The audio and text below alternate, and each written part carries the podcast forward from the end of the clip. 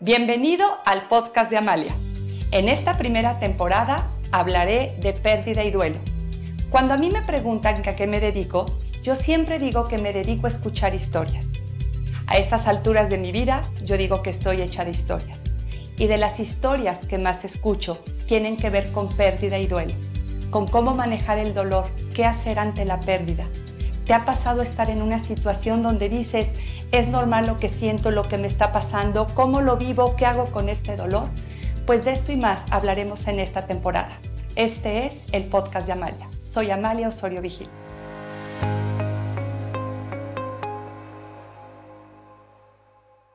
Las creencias modifican nuestra biología. ¿Qué frase tan fuerte? A veces no dimensionamos el impacto de las creencias en nuestra vida cotidiana. Hoy hablaremos de las creencias y pensamientos limitantes en el duelo. ¿Cuántas veces vamos en la vida con creencias que nunca revisamos, que no nos cuestionamos, que no revisamos si son real o no, que no las comimos, no las mandaron, y las asumimos como verdades en nuestra vida. Cuando una persona está en duelo, muchas de estas creencias que a veces están grabadas en nuestro inconsciente, en nuestra memoria corporal, emergen, surgen, se ven. Es importante mencionar que hay creencias racionales, funcionales, nutricias, que son maravillosas.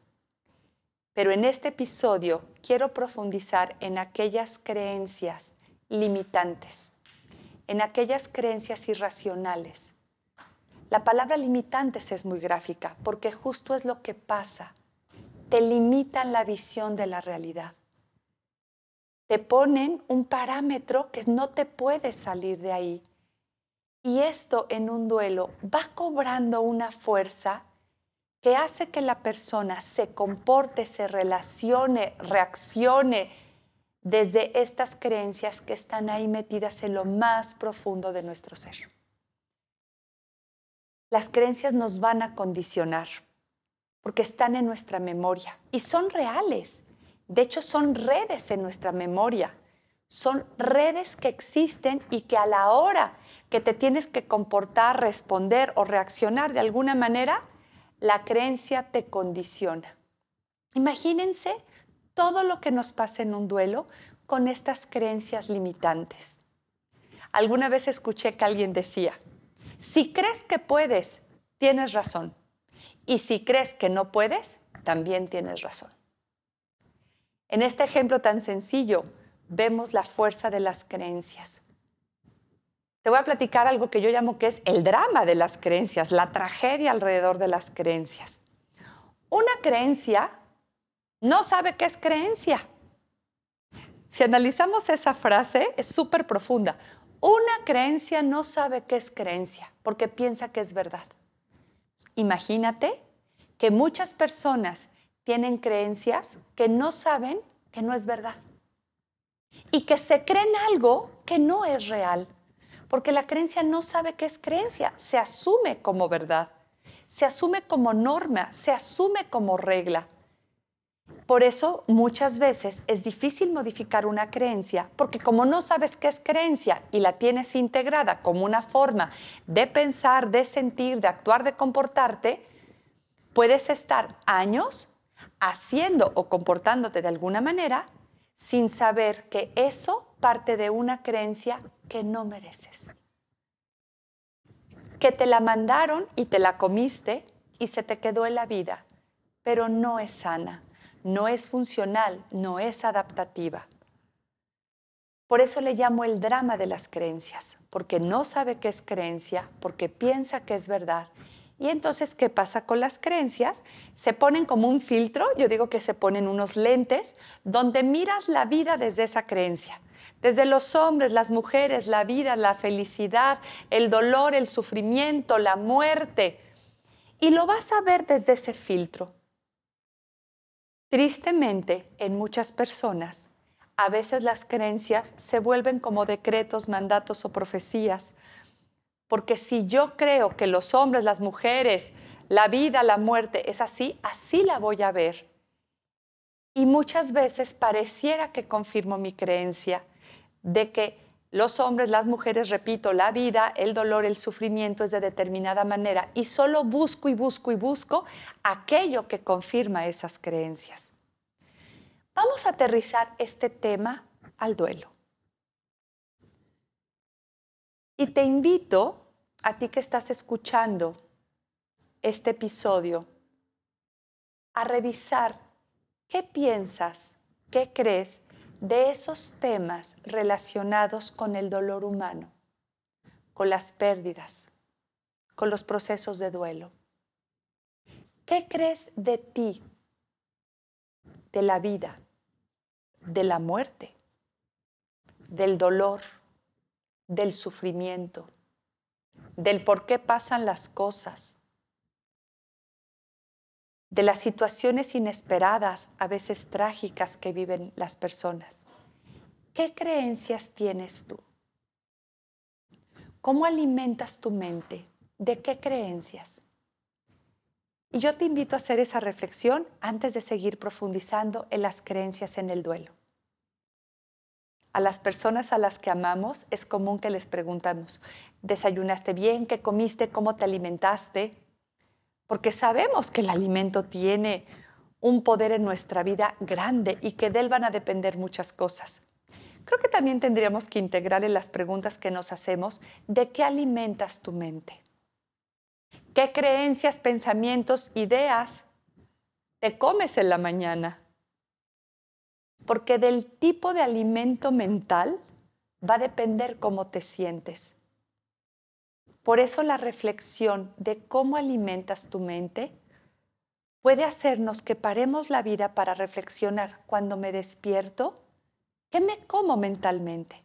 ¿Cuáles son las primeras frases?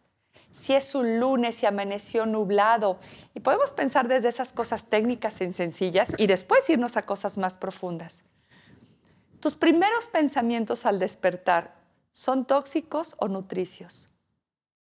¿Cómo vas alimentando tu mente?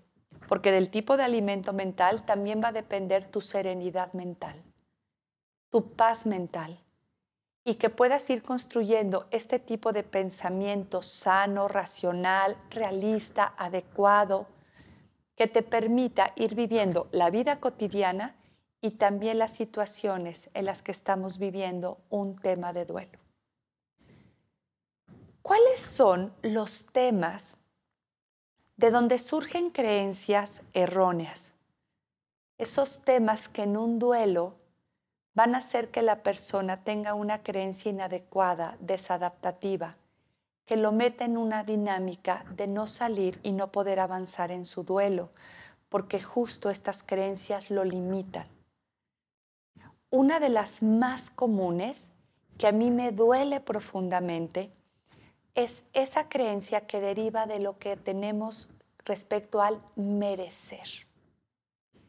Si tú supieras cuántos seres humanos caminan en esta vida sintiendo que no merecen, y cuando yo tengo la creencia de que no merezco, permito muchas cosas y dejo que muchas cosas pasen porque yo no me creo merecedor, merecedora de algo bueno, de algo que me aporte. También alrededor del merecer, mucha gente cree que merece algo malo, que eso es lo que le tocó, que así es. Y entonces se vinculan desde sentir que mereces que te vaya mal, que mereces un castigo. ¿Saben cómo se modifica la vida y la calidad de vida de los seres humanos que creen que no merecen o que merecen algo malo? Cuando hay un duelo, cuando la persona está atravesando un momento difícil, este tema se activa.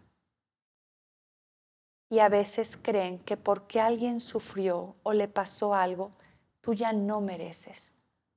Y aquí viene el boicot, el castigo. Y las personas se van limitando.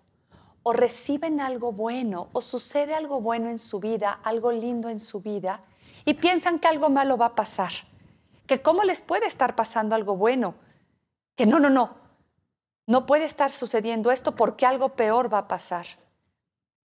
Tengamos mucho cuidado con la creencia del merecer en un duelo, porque esto puede favorecer que las personas se limiten, esto puede favorecer que las personas no avancen en la vida. Otra de las creencias que más se activa, que más detona en un duelo, es la de sentirse insuficiente. Tú como persona o tú con lo que hiciste en un duelo o al acompañar a alguien en un duelo. Si yo les contara la cantidad de veces que he escuchado que alguien me dice, es que no fue suficiente, debí de haber hecho más, tuve que haber hecho otra cosa. ¿Por qué no me di cuenta de esto? ¿Qué me quitaba esto? Y se empieza a fabricar uno de los sentimientos más dolorosos, que es el de la insuficiencia. Porque la persona siempre se queda pensando en que pudo haber hecho más y que no fue suficiente. Ella en su esencia, en su persona o en su hacer. Y de aquí deriva una de las de los sentimientos más crudos en el duelo, que es esta culpa absurda, que está muy asociada al no merecer y al sentirme que no fue suficiente. Otra creencia que se activa mucho en los duelos es ¿qué me tocaba a mí? Entonces la gente asume más responsabilidades, echa cargas, piensa que tiene que poder con todo, que hacer todo perfecto y en un duelo, si algo tienes, es una realidad completamente modificada a la que tenías. Y entonces la persona cree que no lo hizo bien o que tenía que haber sido más responsable, como si hubiera tenido todo el conocimiento en ese momento para hacerlo de una manera diferente. Esta sensación de que a mí me tocaba haber visto esto, haber hecho esto, haber resuelto esto, puede ir sembrando en las personas esta sensación de creer que entonces son culpables porque no hicieron todo o no lo hicieron de manera perfecta.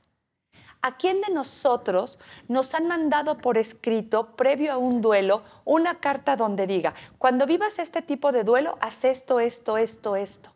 No, caminante no hay camino. El duelo se hace al andar.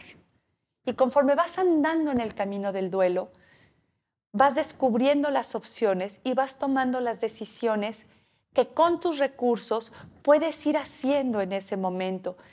Pero creer y asumir que tú tuviste que haber hecho más o que lo tuviste que haber hecho de una manera perfecta. Aquí se ve también cómo se asocia esto a otra creencia limitante, a esta parte de autoexigirte, esta parte de creer que en un duelo tú eres un ser que puedes hacer cosas fuera de este mundo y mágicas. No, en un duelo sigues siendo humano y haces lo que estás pudiendo. Cada día en un duelo muchas veces es un ejercicio de sobrevivencia en el que no puedes tener un perfeccionismo y una autoexigencia todo el día haciéndote creer que tienes que hacer algo más. Y entonces imagínense estas creencias tan crudas que la gente tiene nació para sufrir, no puedo ser feliz, no merezco, no soy suficiente. ¿Qué podemos hacer?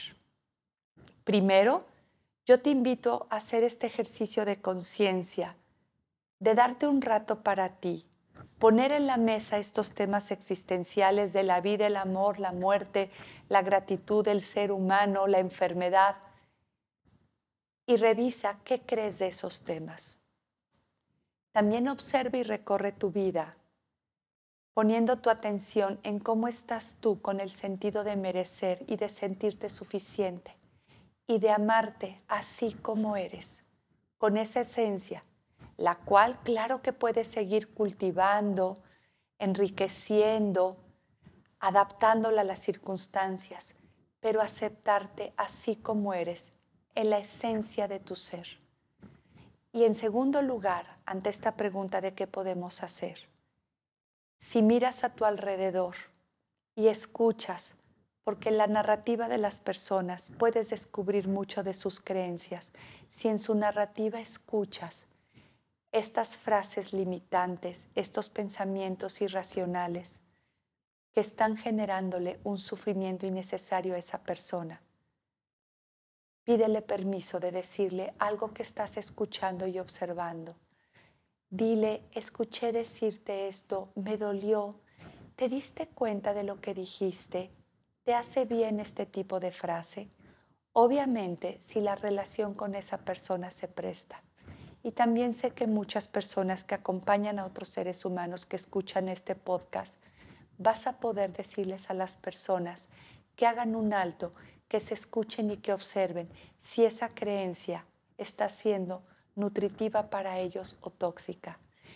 Y la paz es el termómetro. La paz es un buen regulador para que tú descubras si ese pensamiento que tienes te aporta o te limita.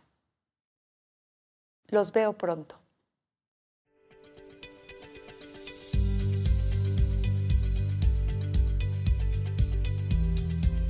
El podcast fue creado para ti, para ti y para todas las personas que están atravesando una pérdida en este momento de su vida.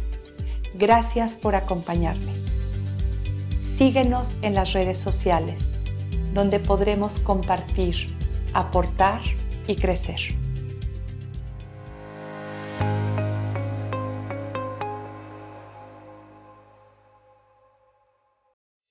Esta es una producción de videopodcast.mx.